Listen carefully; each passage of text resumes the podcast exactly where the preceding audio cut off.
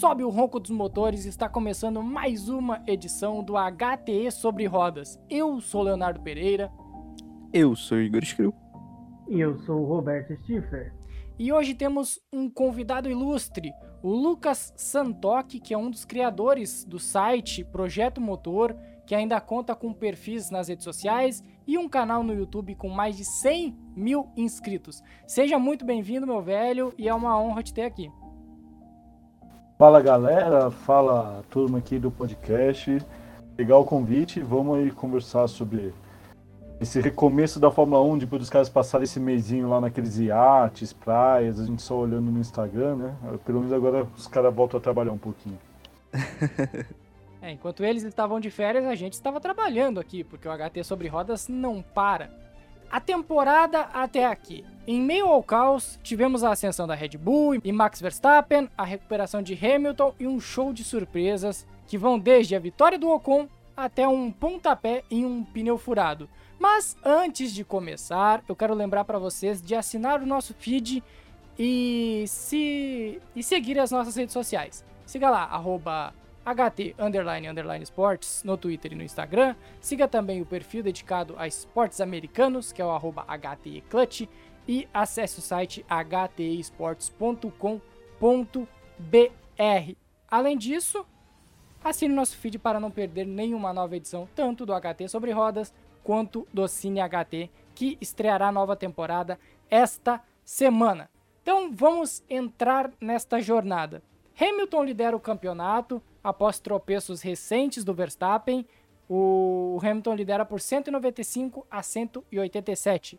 E a Mercedes também lidera os construtores após a arrancada nas últimas corridas, 303 pontos a 291. Vamos começar com o convidado. Lucas, a Red Bull ela se afirmou nessa metade da temporada. Dá para dizer assim, se tornou a principal potência da Fórmula 1. Todo mundo via como o melhor carro, que tendia a dominar a Fórmula 1 no, no, no, restante da temporada. Mas vieram alguns tropeços nas últimas corridas, é, pancada no Verstappen, é abandono, é estratégia errada e tantas outras funções que acabaram colocando ela atrás no campeonato nesse momento. A pergunta que fica é: ela se manterá como a melhor equipe após o hiato de verão, após esses cerca de 30 dias sem Fórmula 1? Olha, é... não, ela, a, Red Bull ela chamou atenção que ela, em certo momento do campeonato, ela começou a andar bem em qualquer tipo de pista, né? Se a gente olhar as primeiras etapas, a gente via muito claramente sim que tinha as pistas com pneu mais duro, a Mercedes ia melhor, as pistas com pneus mais macios, é, a, a, Red Bull é melhor, Red Bull com mais curva de, de média né, e, e alta. Mas o problema foi que a Red Bull, com as atualizações e tudo, ela começou a andar bem em todas as pistas, né? E, e, quando ela lidera, sai lá na liderança já era problema. Tanto que a Mercedes ela começou a trabalhar muito em classificação. E, e, o acidente lá em Silverstone foi muito porque o Hamilton sabia que precisava completar a primeira volta em primeiro de qualquer maneira, né? Para tentar evitar essa história. E, e ela vinha bem, né? Ela ia entrar já em modo administração, só que aí vieram os GPs da Inglaterra e, de, e da Hungria, que aí aconteceu algo fora do controle, né? Que foram dois acidentes é, para o Verstappen, né? Acidentes de primeira curva, né? É, então, assim, a tendência é a Red Bull continuar muito forte, né? É, teoricamente, as equipes não podem trabalhar em agosto. Eu falo teoricamente porque a gente sabe que nem sempre é devidamente obedecido, né?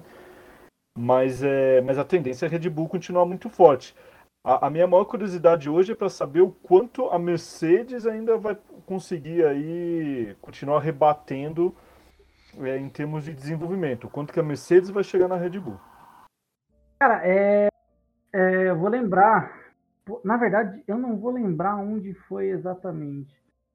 Só sei que eu disse para vocês: o campeão vai ser o Hamilton, né? E ele estava com muitos pontos atrás. Eu falei: foi antes de Silverstone. Exatamente. Tem tudo para acontecer, chegar até a pausa com o Hamilton liderando. Hamilton entrou na pausa liderando. Mas para mim a grande surpresa foi a Mercedes liderar os construtores. Para mim eu não contava com essa, tá? E acho ainda que a parte das construtores a Red Bull vai tirar assim tranquilo, mas em questão de pontuação de liderança de pilotos vai ficar complicado ainda. Eu ainda vejo a Red Bull ainda como o melhor carro. É, o, o, grande problema né, da, da, Red Bull foi que, de fato, ela não conseguiu pontuar, né? Então foi por isso que ela, ela, ela tá atrás, né? Bem atrás, diga-se de passagem, da, da, da, Mercedes. Então foi, foi essa queda. Ele chegou a ficar praticamente 25 pontos na frente da Mercedes é, de construtores. Ela tá 12 atrás nesse momento. E agora, nesse momento, está 12 atrás. E foi justamente na corrida de Silverstone. Foi ali foi a grande mudança é, do campeonato para Red Bull. Mas para mim ainda, é, a, a, o rendimento Red Bull é, é muito, é, é, muito bom ainda, é muito melhor. Então eu creio que vai, vai ter essa sequência para o campeonato, tá? A Red Bull ainda com o melhor carro. Vai, a diferença vai ser, por incrível que pareça, vai ser nos braços, né? Vai ser em relação a Hamilton e Verstappen, até onde que isso vai dar, até onde essa briga vai dar. É, para mim ainda o campeonato já já funilou, né? É, é, ali, é os dois, a briga até o final, não vai ter ninguém perto. Então essa vai ser a, essa vai ser a briga interessante do campeonato. Essa é uma bela questão. Uh, o que, que tu acha, Lucas? O, o Hamilton, ele nesse momento, ele parece ainda mais pronto que o Verstappen para ser campeão novamente, porque principalmente o incidente em Silverstone nos apresentou um, Verstappen não digo imaturo, mas que talvez não, não tenha consciência de que ele não precisa vencer todas as corridas, porque ele podia ter arretecido, podia ter diminuído ali, não não uh, aceitado a pancada naquele momento, ele podia ter ficado em segundo e administrado a corrida. Dá para dizer que o Hamilton, por ser o Hamilton, pela qualidade dele, pode levar essa Mercedes ao título, se não a tendência é que a Red Bull realmente se, se confirme como a primeira equipe? Olha, Leonardo, eu discordo de uma parte do que você falou e concordo com outra. Assim, a parte que eu concordo é que eu acho que o Hamilton ele é um cara já. É, ele está no momento de carreira já bastante experimentado, né? Então, assim, ele já é, participou de várias brigas por título em várias condições, né? É, a gente sempre tem que lembrar, o Hamilton ele participou da briga do título na primeira temporada dele na Fórmula 1, né? Então, assim, é, ele já brigou contra carros mais fortes, carros mais fracos, pilotos na mesma equipe, grandes pilotos, pilotos mais ou menos. Então, assim, ele já, já encarou qualquer tipo de situação. Então, sim, ele, é, a experiência dele e o nível é, de habilidade que ele desenvolveu, né? Acho que o Hamilton pode ser sim, como ele foi muito em 2018, né? O pessoal esquece muito a temporada 2018. Tava feio o negócio para Mercedes aquele ano, né? Contra a Ferrari, contra o Vettel. E ali o Hamilton fez algumas das corridas mais incríveis, acho que, da carreira dele, né? É, agora, sobre o Verstappen, cara, é assim, o estilo do Verstappen, ele é agressivo mesmo. É, a, batida a batida lá na Inglaterra, em Silverstone, eu acho que é bastante discutível a questão da punição, se devia ser se devia ter punição, se não devia ter, assim, é, é, acho que não, não é o mérito agora, né? Mas se tem algo que a gente pode cravar é que o Verstappen teve 0% de culpa naquela batida. E ele sabia que se ele fizesse a primeira, a primeira volta em primeiro, ele ia ganhar a corrida. E aí, cara, você começa a bombardear o, o, o adversário, você começa a se impor cada vez mais. Ele já ia abrir ali quase acho 40 pontos de margem. Então, assim, é, é, o estilo dele. Eu não acho que o Verstappen vai tirar o pé. E, e, e acho também assim, não adianta a gente achar que, que tem que tirar, tem que administrar é o, é o jeito dele. Se, se, ele não, se ele não for para cima, é capaz de ser pior porque ele vai estar tá guiando, às vezes, fora da, do estilo dele, da zona de conforto dele. Só para só complementar, eu acho que a Inglaterra, é, eu acho que nem é tanto um, um, um exemplo para se usar, até, até porque ali foi um acidente de corrida é, em relação mas para mim o principal erro, o principal erro da temporada até agora foi Azerbaijão. quando, quando Verstappen tinha tudo, um carro super equilibrado, um, um, uma corrida extremamente tranquila e ele não precisava, faltando as voltas que faltava, tá com o pé tão embaixo, querendo fazer a volta mais rápida, sendo que ele já tinha sido a volta mais rápida. Ele fez três não melhores voltas seguidas antes de o pneu estourar. Não, tava, não precisava. É, por, poxa, você tem você tem todo o seu staff atrás, você tem toda a sua equipe. A equipe deveria estar avisando para o Verstappen, Verstappen, tenha a sua calma, cuide do carro, e ele simplesmente, ah, o carro está conseguindo estar melhor, vou no limite, vou no limite. E é por isso que eu entendo que o Verstappen ainda não está preparado para o título. É nesse tipo de, de, de detalhe dele que ele precisa amadurecer. Quando a gente fala que, que o grande problema da Red Bull é o Verstappen, é justamente por isso.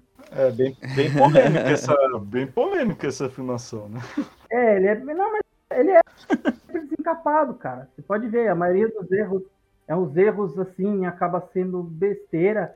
E hoje eu, eu entendo que a Red Bull hoje ela só não está mais à frente por alguns erros infantis até do Verstappen, tá? É, então, enfim, essa é a minha opinião, não é a opinião do HT Podcast. O Tcheco Pérez ah, não erra, mas... né, Roberto? Não, mas vamos lá, pô, o Tcheco Pérez tem toda ali aquela, né, malemolência, o cara é mexicano, pô, deixa o cara, velho. Ele tá fazendo um bom trabalho de equipe. Tá, tá, pode ser, pode ser, eu concordo contigo. Por falar em Tcheco Pérez, Igor, uma temporada que está sendo marcada por um caos, por surpresas. O que, que mais te chamou a atenção nessas 11 corridas até agora? Eu diria que a consistência do Lando Norris, que foi um ponto que a gente chamou a atenção desde o começo da temporada. Ele havia começado muito bem em 2020 e aí não conseguiu manter o nível ao longo de, toda, de todo o ano. E nessa temporada não, começou bem é, e se manteve consistente até aqui nesse presente momento e tem colocado ali a McLaren em ótima posição na briga contra a Ferrari. Sim, concordo com o Igor. É, ele tá, eu até ouvi uma brincadeira que o Norris deve estar tá com dor nas costas, né? Porque de carregar a McLaren na, sozinho, né? Porque, porque, por exemplo, a McLaren ela tá brigando pelo terceiro lugar com a Ferrari no construtores. Se o Ricardo tivesse fazendo pelo menos uns pontinhos aí que ele tinha que estar tá fazendo, não precisava nem estar tá no nível do Norris, a McLaren ia estar tá bem mais sossegada, né? E eu acho que ele tá andando muito bem. Acho que é, eu acho que ele finalmente me parece que alcançou um nível de maturidade mais legal, assim. É, depois de dois anos, assim, que ele foi, no geral, dominado pelo Sainz, né? É, os dois são amiguinhos, tudo, mas no geral ele era dominado, né? Então acho que acho que foi um, uma evolução bem bacana. Eu acho que eu, eu concordo que é, é um dos destaques positivos, acho que da temporada até aqui.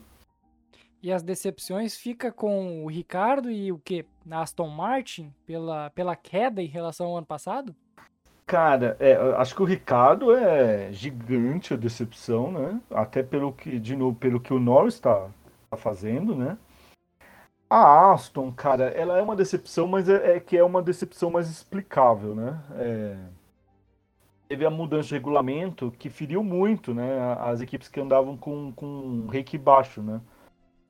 É, e você não podia mexer no carro, né? Você não podia. É, o, o projeto tinha poucas coisas, os tokens, né? você podia mexer em poucas coisas do carro do ano passado para esse, né? E essa mudança de regulamento feriu muito a Mercedes e a Aston, a Aston que, que basicamente copiava o carro da Mercedes, né? A Mercedes, lógico, ela tem os recursos, os, os melhores engenheiros para ir atrás né, do, do, do que perdeu e mesmo assim está tendo dificuldade para superar a Red Bull, né? A Alstom ela já meio que já não está conseguindo recuperar esse desempenho que ela teve, né? Então assim, e acho que se já não mudou, tá para mudar completamente já o, o, a operação lá dela para para 22, né? Que é uma mudança muito grande de regulamento, né? Então, assim, é, não estou falando que não é uma decepção pelo que eles fizeram no passado, né? ganharam corrida e tudo, é, mas é mais explicável, né? O Ricardo, cara, é, é, é o pessoal até fala, tava é, a telemetria lá mostrando que ele não se deu bem com com a questão do, do freio da McLaren, que ele freia muito dentro da curva e que o carro não aguenta. Era uma característica que ele trazia muito lá da época de Red Bull, né? Mas tá muito fraco, e já são 11 corridas do ano, né? Já era para ele estar tá andando melhor. Acho que tá já já tá meio é, difícil dele justificar assim esse período de adaptação entre aspas. É, se o Alonso se adaptou voltando da Fórmula 1 depois de dois anos e já tá rendendo melhor, essa desculpa Exato. já tá começando a ficar complicada pro, pro Ricardo. Exato. E, e a Bélgica deve ser um, um bom final de semana pro Ricardo, né? Ele que tem mais dificuldade. Corrida de número 200 nessas dele. pistas. Opa. Ele tem mais dificuldade nessas pistas com freadas fortes, curvas mais lentas. Em Spa dá para se ganhar muito tempo nas curvas de alta, nas retas. Então talvez seja um bom final de semana para ele, né? Ainda teve algum tempo aí para trabalhar junto com os engenheiros, pelo menos duas semanas, trabalhar no simulador. Vamos ver, acho que é um cara para ficar de olho nesse final de semana. Pode ser um início de um, uma boa sequência para ele. Vocês consideram a AlphaTauri um pouco de decepção também essa temporada ou não? O Tsunoda acho que é mais decepção do que a própria AlphaTauri. É, eu também acho que. Eu não vou colocar o Tsunoda como decepção, cara, porque assim, tem que colocar é novo, também né? na. Tem, é, primeira temporada do cara. E assim, a chegada dele na Fórmula 1 foi bem acelerada, apressada. vamos dizer assim, né? É, mas assim, apressada, mas eu acho que é isso aí. É, é, cara, o caminhão, o, caminhão não, né? O ônibus passa uma vez só, né? Então você tem que subir no ônibus. Né? Acho que é. Mas é, agora, se você olhar o desempenho geral, pô, o Gasly tem, tem 50 pontos, ele, marcou, ele só não marcou ponto em três provas das 11, né? Então, assim, ele tem classificado entre, o, entre os seis primeiros ali constante. Então, assim, a Alpha, a Alpha Tauri aparentemente tem um carro bom. E o Gasly tem tirado o que dá para tirar dela. É, é que se olhar o campeonato de construtores, parece assim, pô, será que esse cara não podiam estar mais para frente? É que, a, por conta dessa inexperiência do Tsunoda, eles estão correndo com um piloto e meio, vamos dizer assim, né? Mas, é, mas eu acho que o carro me parece ser bem competitivo. A Williams é uma surpresa para vocês nesse início de temporada? Porque, querendo ou não, o George Russell já quase beliscou pontos lá uma vez aqui outra, e nessa última teve dois carros pontuando. Ah, não sei se eu diria uma surpresa, mas sem dúvida uma boa notícia, né? O Williams com um carro que se consolidou como não sendo mais o pior do grid, né? Brigando ali por Q3 com o George Russell, inclusive na Áustria.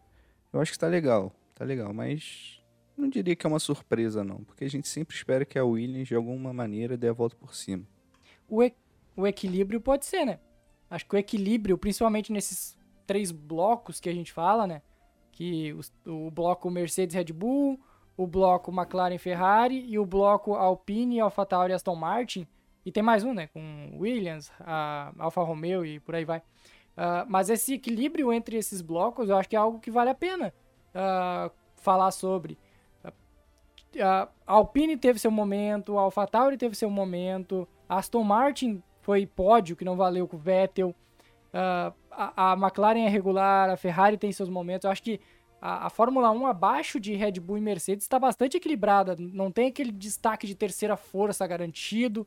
Tem disputa ali, tem disputa no meio do pelotão. Eu acho que isso deixa a corrida mais. as corridas mais animadas nesse início de temporada. Competitiva, né? É, Sim. parece inclusive com a temporada passada, também foi assim, né? É, eu diria que. Eu diria que já eu diria que estamos assim há alguns anos já até, né? Se você parar para analisar, é, a gente tem a Mercedes dominando, a Ferrari de vez em quando beliscava, e você tinha ali a Red Bull ali, mas lá atrás era um, o, o, pau quebrando. É. É, é, e aí você tinha nos últimos anos a Williams que pra, praticamente não participava, né?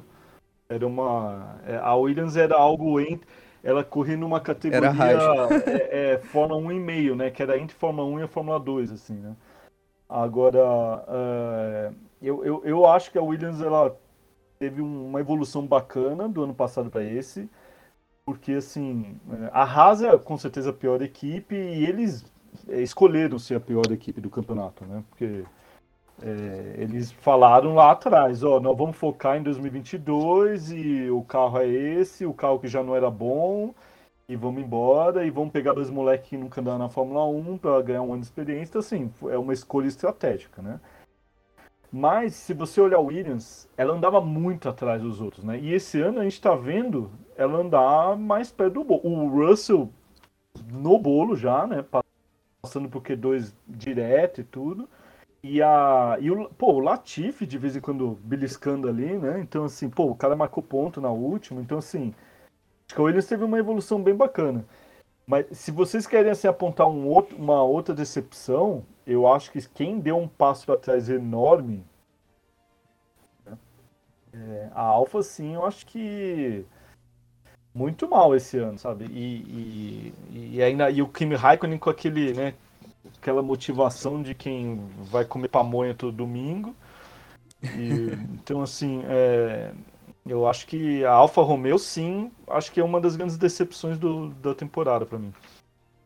É, inclusive a Alfa, quando a gente fez o nosso tire list aqui dos pilotos, da colocar em prateleiras os pilotos, a gente colocou os dois pilotos da Alfa como eles não deveriam mais estar na Fórmula 1. Eu acho que isso é um bom um bom exemplo. Giovinazzi também, vocês acham, cara? Vocês não gostam do Giovinazzi? A gente tava em dúvida, linha de Ocon ali, linha média dos pilotos, ou se colocava o Giovinazzi fora da Fórmula 1. A gente olhou a idade dele e pensou, ih, rapaz, aí fica difícil manter é, O argumento com o Giovinazzi não é que ele é ruim, mas tem, tem gente melhor. melhores aí.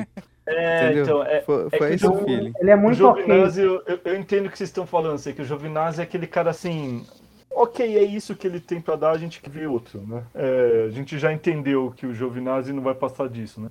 Ainda mais olhando na no próprio programa da Ferrari, né? Que tem uma molecada interessante ali, né? Porque se tem. Eles botaram o Mick Schumacher ali na Haas, mas é. Pô, tem o, o, o Wilot, né? E tem o, o Schwartzman também, né? Que, que apesar de estar tá fazendo uma temporada mais ou menos na Fórmula 2, mas é, são uns caras bons, assim, né? São os casos que a gente gostaria de ver. Aí você vê o Giovinazzi ali naquele, né? Naquela coisa meio parada ali, não faz nada demais. Eu, eu, eu acho que ele tem, ele mostrou uma evolução legal na Fórmula 1 também. Acho que ele, ele não é um mau piloto, mas eu, eu concordo com vocês, assim, de aquela ânsia por novidade, né? É assim, já que o cara não vai fazer nada demais, vamos, vamos dar espaço para os outros, né? Exatamente isso. Só deixa eu levantar a bola aqui da Alpine, porque acho que não é novidade para ninguém que eles não conseguem começar uma temporada bem. Né? Parece que eles sempre melhoram ao longo da temporada, mas o começo é sempre um calcanhar de Aquiles. E eles e eles vêm de um resultado muito bom na Hungria e no ano passado eles foram muito bem na Bélgica. Tiveram um quarto lugar com o Ricardo quase buscando o Verstappen no, no, final da corrida, inclusive terminou com a melhor volta, e um quinto lugar com o Ocon. Então talvez seja uma equipe aí para ficar de olho e que consiga manter esse bom momento vindo lá da Hungria. Vamos focar então na próxima corrida agora. O GP da Bélgica na sinuosa e apaixonante pista de Spa-Francorchamps, o circuito mais longo em quilometragem da Fórmula 1 e que conta com curvas de alta velocidade e um traçado para lá de arisco, de complicado. Quem chega mais forte? A Red Bull, que vinha sendo a mais forte antes de duas corridas, ou a Mercedes, que dominou os últimos dois, as últimas duas pistas? Stifler, quem tu acha? Será que vem vem novidade, vem surpresa ou a Red Bull tende a dominar também em Spa? Nem surpresa. É, se não houver nenhum problema, né? Uh, alguma batida, porque ainda tá mais. Tá na moda a batida na primeira curva. Né? É, então, ainda mais sendo em Spa, e muito, muito simples isso acontecer, né, na, na Rouge. É, eu acho que a, a, a Red Bull vai continuar sendo o melhor carro do grid, vai continuar sendo a melhor equipe do final de semana, o, o carro mais equilibrado, porque de fato a Red Bull é o melhor carro da temporada, é, sem sombra de dúvidas. Agora, todas as equipes estão dizendo que não estão trazendo muitas mudanças né, depois dessa pausa. Eu não sei, eu, eu, eu acredito que alguns detalhezinhos eles vão trazer de novo. Então a gente tem que também dar uma esperada nisso aí, né? É, que, no que as equipes vão poder mostrar no final de semana, é, qual que vai ser a, as melhoras de fato, né? principalmente em relação às equipes mais atrás do pelotão, porque a briga mesmo pela corrida vai ficar entre Red Bull e Mercedes, no vai caso. ficar entre Hamilton e Verstappen, Verstappen né? A realidade é que a, estamos vendo que, eu não sei se o, se o Lucas concorda também, mas o Bottas e o Pérez, eles meio que deram um passo atrás na, nos, nas últimas corridas e não estão mais gerando aquele risco de vencer uma corrida. O Pérez até, dependendo da ocasião, pode acontecer. Mas o Bottas, principalmente, o, o psicológico do Bottas está bem abalado para esse restante cara. da temporada. Os caras estão atacando meu Valtteri Bottas. Pô, mas se você te chama o Volta de Bottas de seu, que você merece, hein, cara. Boa! obrigado, Lucas. Obrigado. Obrigado, Lucas. Obrigado. É. Chegou agora e já olha. Não, Cara, nem, nem, nem finlandês aguenta mais torcer nem, pro Bottas. Nem a cara. mulher do Bottas chama ele de meu Bottas. É esse piloto em atividade, bicho. Você não tá entendendo. Não, não exagera também. Eu, eu, eu, cara, eu, eu, eu acho que a gente sempre, às vezes, é, é, diminui alguns pilotos que que estão numa situação como do Bottas, assim, e é complicado, cara. Você pensar assim, é a mesma situação do o Barrichello enfrentou com o Schumacher, que o Massa enfrentou com o Alonso, sabe? É, o cara tá do lado de um dos melhores da história, se não for o melhor da história, né? E assim, o Rosberg até conseguiu bater de frente com, com o Hamilton em uma das temporadas que foi campeão, porque as outras duas, até quando o Hamilton foi campeão, o Hamilton até foi campeão bem, né, em cima do, do Rosberg. Então, assim, não é uma situação fácil, sabe? E, e, e, se a gente pegar até o que o Bottas fez na época da Williams e, e algumas provas na Mercedes, eu, eu, eu, eu, eu acho o Bottas um, um, bom piloto, assim. É que não é um piloto para ser campeão do mundo que vai bater de frente com, com o Hamilton. O que eu acho que pegou muito mal pro Bottas foi aquela prova é, no Bahrein que colocaram o Russell e o Russell tava dando um um chacoalho nele, né? Ali pegou muito mal, porque o Russell tava chegando ali, primeira vez no carro, ele nem cabia no cockpit, né? Vocês lembram dessa história? É, então, assim, é, nem cabia de ir no cockpit e o cara. Tava, tava com a perninha dando... encolhida. É, tava botando o Bottas no chinelo. Acho que aquilo pegou muito mal. Mas, assim. É, mas também acho que. É, é, eu, eu, entendo de um lado, agora. Agora eu vou fazer o lado inverso, né? Colocado tudo isso é, falta um pouco, às vezes parece, né? O Bottas falta, assim, às vezes ele fica muito preocupado é, de que estão prejudicando ele, alguma coisa, e às vezes eu sinto que falta, às vezes ele mostrar um pouco mais, assim, sabe? brilhar mais, né? Mas é. Agora, eu, eu acho que o Bottas e o Pérez eles podem ter, sim, não só no GP da Bélgica, como na disputa do título, uma influência bem grande não na briga de vitórias, mas naquela questão assim de posicionamento de pista, quem é que vai atrapalhar a estratégia do rival, sabe? Aquela coisa de Pode botar o na orelha. Se não conseguir, bate na primeira volta. É isso que eu falo. É isso que eu falo. O cara mas se sacrifica depende, pelo time. Se depender do Bottas, estamos lascados. Mas tem que botar. É, é aquele, aquela coisa de estar tá na pista num, num lugar que assim que o por exemplo, o Verstappen está em primeiro ou o Hamilton em segundo e o cara a, a, estratégia de equipe fica assim agora. Eu me protejo do undercut, eu, eu alongo a parada, mas é que se eu parar agora eu fico atrás do companheiro do cara e aí eu ferro a corrida do, do meu piloto. Então assim é, é, é essa essa é o, esse é o papel deles. Lembra em Paul Ricard que o, o Bottas podia segurar, se ele segurasse talvez mais uma volta, o, o Verstappen o Verstappen não chegaria no Hamilton no final com aquela troca de estratégias. Foi Paul Ricard, né? não tô não tô falando besteira. Paul Ricard, mas, mas ali, cara, eu acho que ali foi besteira do Mercedes, viu, meu? Porque assim, é, segura o Verstappen aí, você com um pneu, sei lá, 200 voltas mais velho que o do Verstappen, aí não tem como, né? É, o, o, que eu acho é que ali a, o, o, grande lance era eles terem botado, que é aí que. Por isso que eu acho que aí, ali a Mercedes usou mal o Bottas. Bota o cara para marcar o Verstappen, porra. Faz o undercut no Verstappen. Sabe? Isso que você tem que usar o segundo piloto, entendeu? Não é pra ficar botando o cara pra andar com o pneu velho e achar que ele vai segurar o outro na pista, porque não vai. E o mesmo vai acontecer Pérez Hamilton, entendeu? Então acho que é... você tem que saber usar o segundo piloto, é posicionar ele bem na pista, é fechar a estratégia do outro. Agora, se os dois não participarem da corrida, aí dane-se, aí é, aí é, é quem entre o Hamilton e o Verstappen quem vai conseguir andar mais. E aí cai a história do carro, né? Qual dos carros vai estar em cada circuito andando melhor. Isso, isso. E, e, em Spa tem um debate sobre a segurança da pista que está rolando muito essa semana.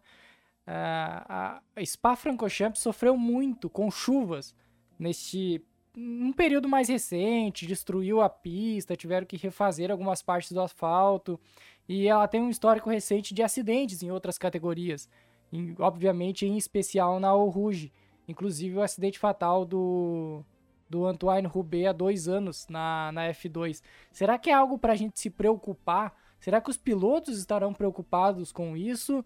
Ou passa, passa ileso essa história aí? Porque Spa sempre é considerada o, a pista mais difícil do calendário, a pista mais arriscada do calendário. E vindo desse retrospecto recente de tanto de acidentes quanto da destruição da pista que aconteceu nos últimos tempos, será que dá para se preocupar, Igor? Eu vou ser sincero, eu fico um pouco preocupado sim, cara. Mas eu acho que com uma coisa bem específica, não é traçado, não é nada. É uma questão que eu já tenho visto ser muito recorrente, que é o cara bater ali na Raidlon e o carro voltar para o meio da pista. É isso que mais me preocupa. Eu não sei se é possível mudar o estilo da barreira de pneus. Eu me lembro bem da, da barreira de pneu na Rússia, né, que ela tem por característica meio que engolir o carro. E aí o carro não volta para o meio da pista. Então talvez seja algo que possa ser uma solução. Mas aí eu estou falando de um lugar que eu não tenho nem conhecimento técnico de, de engenharia ou da tecnologia envolvida nessas barreiras. Mas assim, o, o traçado eu acho ok. É rápido, é perigoso por natureza, mas não, não, não tem algo que salte os olhos não em, em termos de perigo ou de má, má projeção do circuito. O diretor de corridas da FIA, o Michael Massi, ele falou que o circuito é seguro o suficiente. Isso para o motorsport.com. Abre aspas para ele. Tem sido feito muito trabalho em Spa, em várias áreas, e o circuito tem grau 1, a licença FIA necessária para o uso da Fórmula 1. Existem algumas mudanças e melhorias que são feitas a cada ano. Eu acho que do jeito que está agora é seguro do ponto de vista da FIA. Eu não sei, Lucas, se isso aqui pode gerar algum problema, mas pode ser fator na corrida, né? Porque Spa é uma pista que dá liberdade para erro zero. Qualquer erro que tu tiver, seja num, num, numa parte mais sinuosa da pista, vai te custar muito caro para certos pilotos aí, como a gente já falou, como o próprio Verstappen, pode decidir a corrida. Um, um mínimo erro, uma mínima escapadinha em Spa-Francorchamps. É, é, o ponto que tem dado mais problema em outras categorias é ali a, a sequência ali da Rude com a Radilon, né? Que é um ponto que hoje na Fórmula 1 não é mais tão problemático, né? Por, por conta da pressão aerodinâmica dos carros. Já foi uma curva mais complicada, né? É, é, é, problemático quando descem dois ali juntos, né? E aí a gente pode pensar até num, né, em algo parecido com o que a gente viu em Silverstone, né? Porque se, se, o, se o Hamilton e o Verstappen descerem juntos ali de novo, acho que de novo um não vai aliviar pro outro, né? E ali o muro é perto, viu, cara? Eu, eu já estive lá. É, é, é assustadoramente perto pro, pros, pro, pro conceito atual que a gente tem de autódromo. Mas no geral, cara, é uma, é uma pista que eu acho assim. É, é, é uma pista das mais antigas, então assim, não é o mesmo nível de tecnologia, vamos dizer assim, de segurança que a gente tem em autódromos novos, os do, do, do Tilk, né? Agora. Mas é uma pista que eu não vejo também muito perigo, assim, sabe? É. Não tô falando que não pode acontecer nada, porque automobilismo é fogo, né, cara? É, pode acontecer, acho que em qualquer pista, sabe? Mas na Fórmula 1 especificamente, eu acho que é uma pista que realmente assim é, é segura. Agora, é, ali é uma curva muito complicada para categorias com carros com menos pressão dinâmica.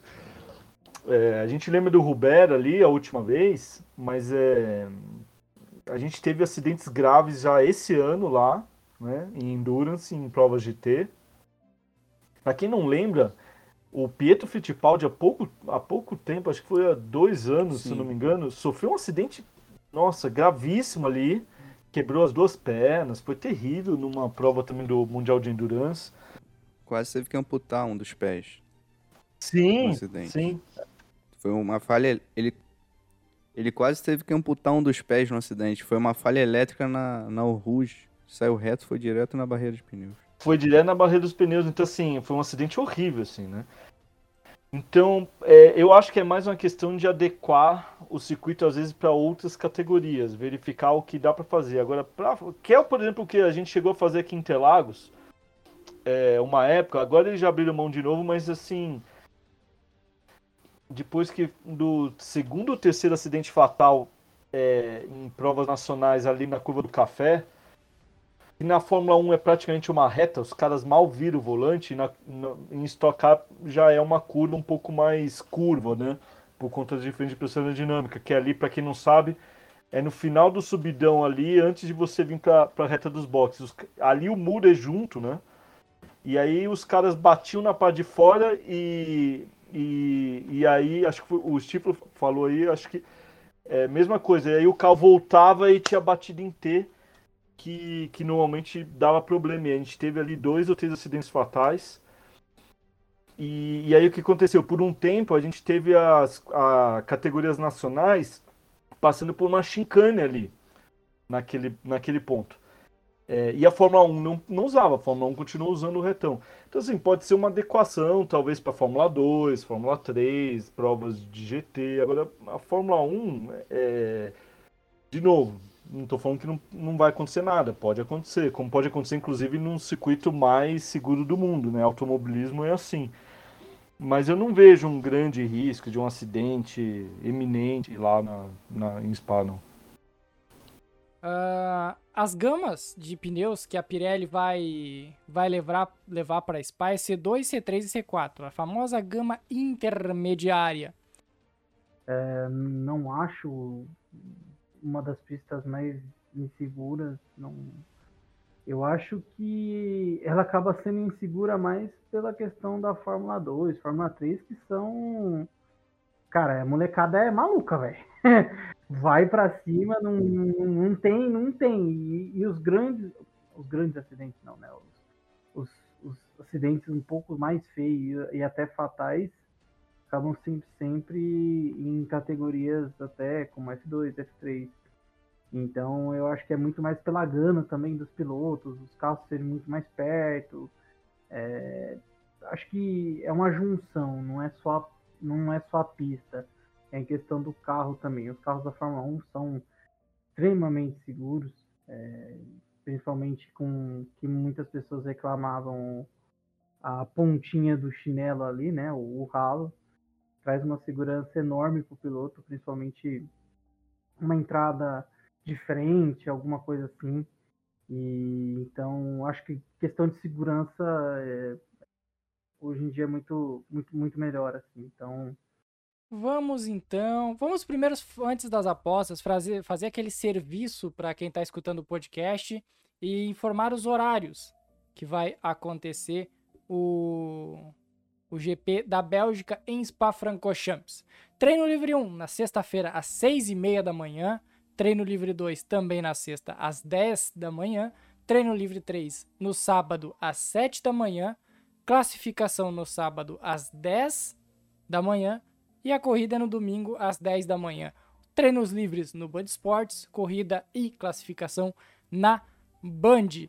Fórmula 3 vai acompanhar a Fórmula 1 neste final de semana. A classificação é na sexta às 8h55, corrida 1 sábado 5h35, corrida 2 meio-dia e 55 também do sábado, corrida 3 domingo 5h40. Todas as transmissões são no Band Esportes. E também temos W Series, classificação na sexta-feira 11h30 e a corrida acontece às 11h30 de sábado, esta última com transmissão do Sport TV. Vamos explicar para o Lucas rapidinho. Lucas, desde o início da, da temporada, a gente faz o, as apostas no final do podcast para cada corrida. A gente faz a aposta de pole, de corrida e da volta mais rápida. E não sei se tu vai querer participar daquela aquele pitaco só pra, pra dar uma brincadinha com a gente agora no final ou se. Claro. Vamos então, vamos lá, Então, então, vamos já lá. gostei. Vamos lá. Vamos, vamos lá então. Nas apostas, estamos assim a classificação. Ah, eu e o Igor estamos empatados com. Deixa eu fazer as contas aqui. Com 6, 9 pontos. Eu e o Igor com 9 pontos. Roberto Stifler tem 6, 7 pontos. E o Eider, que participou apenas uma vez, tem um pontinho. Então vamos lá, vamos dar de brinde, já que ele, já que ele está estreando aqui no podcast. Lucas, tua aposta para pole, vencedor da corrida e também volta mais rápida em Spa-Francorchamps.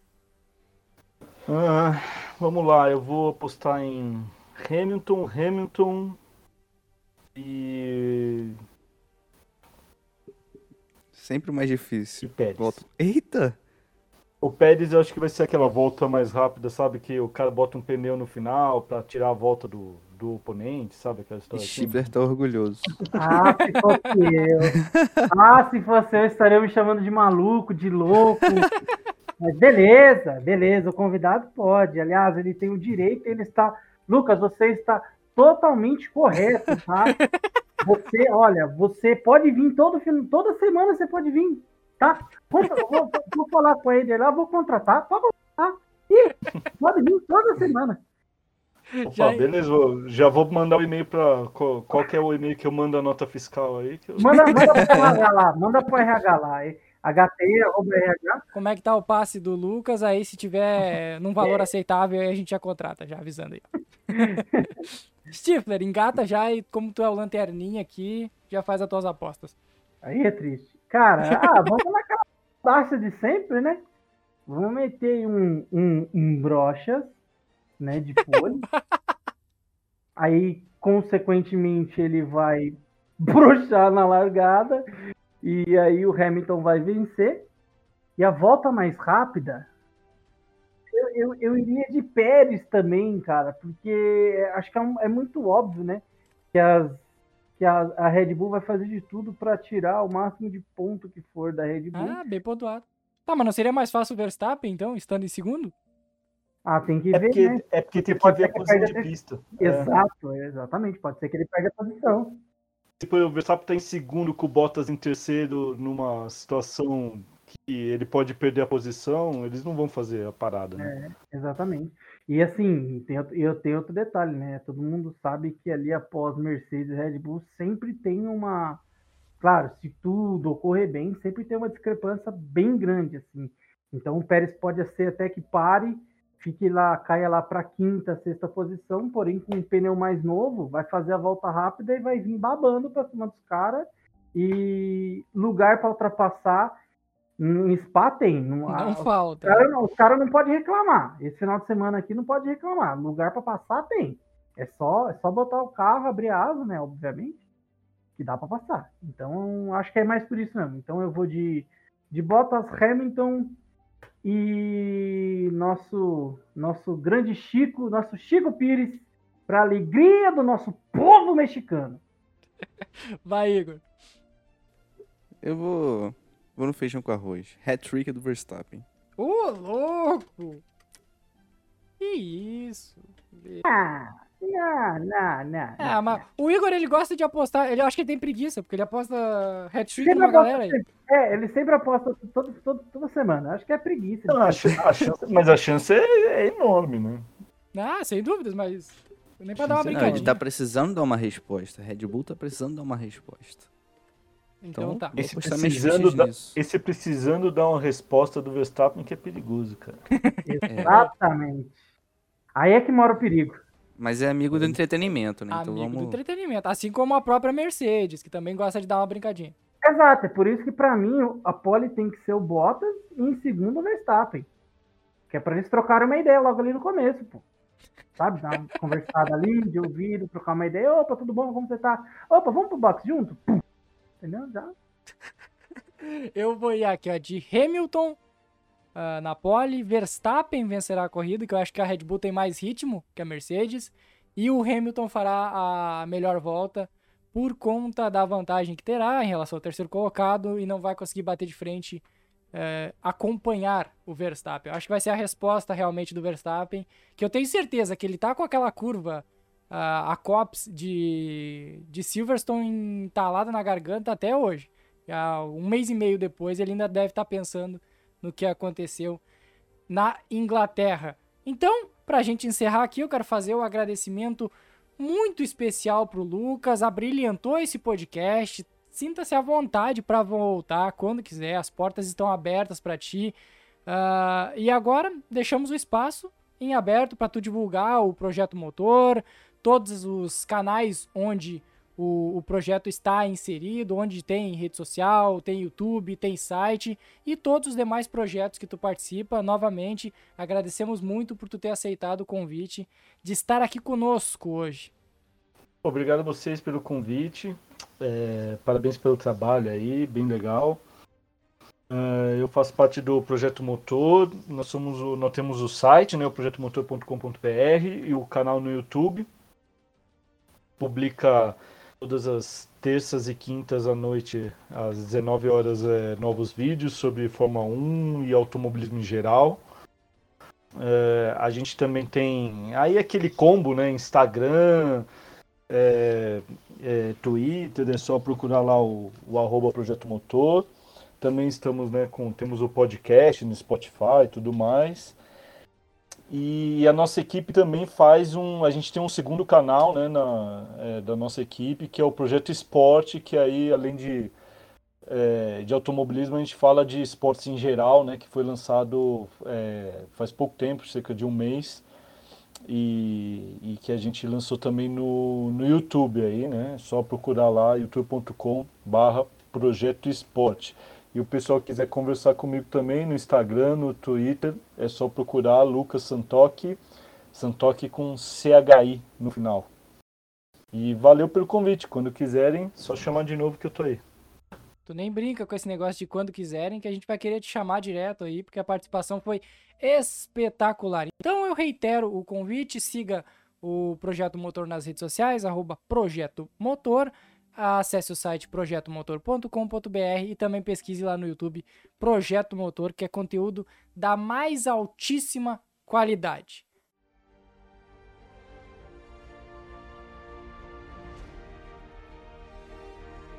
Então vamos encerrando mais uma edição do HT sobre rodas. Nos siga nas redes sociais, arroba HT underline, underline sports. E assine o nosso feed no Spotify, Deezer, Cashbox, uh, Apple Podcasts, uh, Google Podcasts e qualquer agregador. É só pesquisar HT Sports ou HT Podcasts que vai encontrar todas as nossas edições do HT sobre rodas e também do Cine HTE. É isso, galera. Até a próxima semana. Valeu!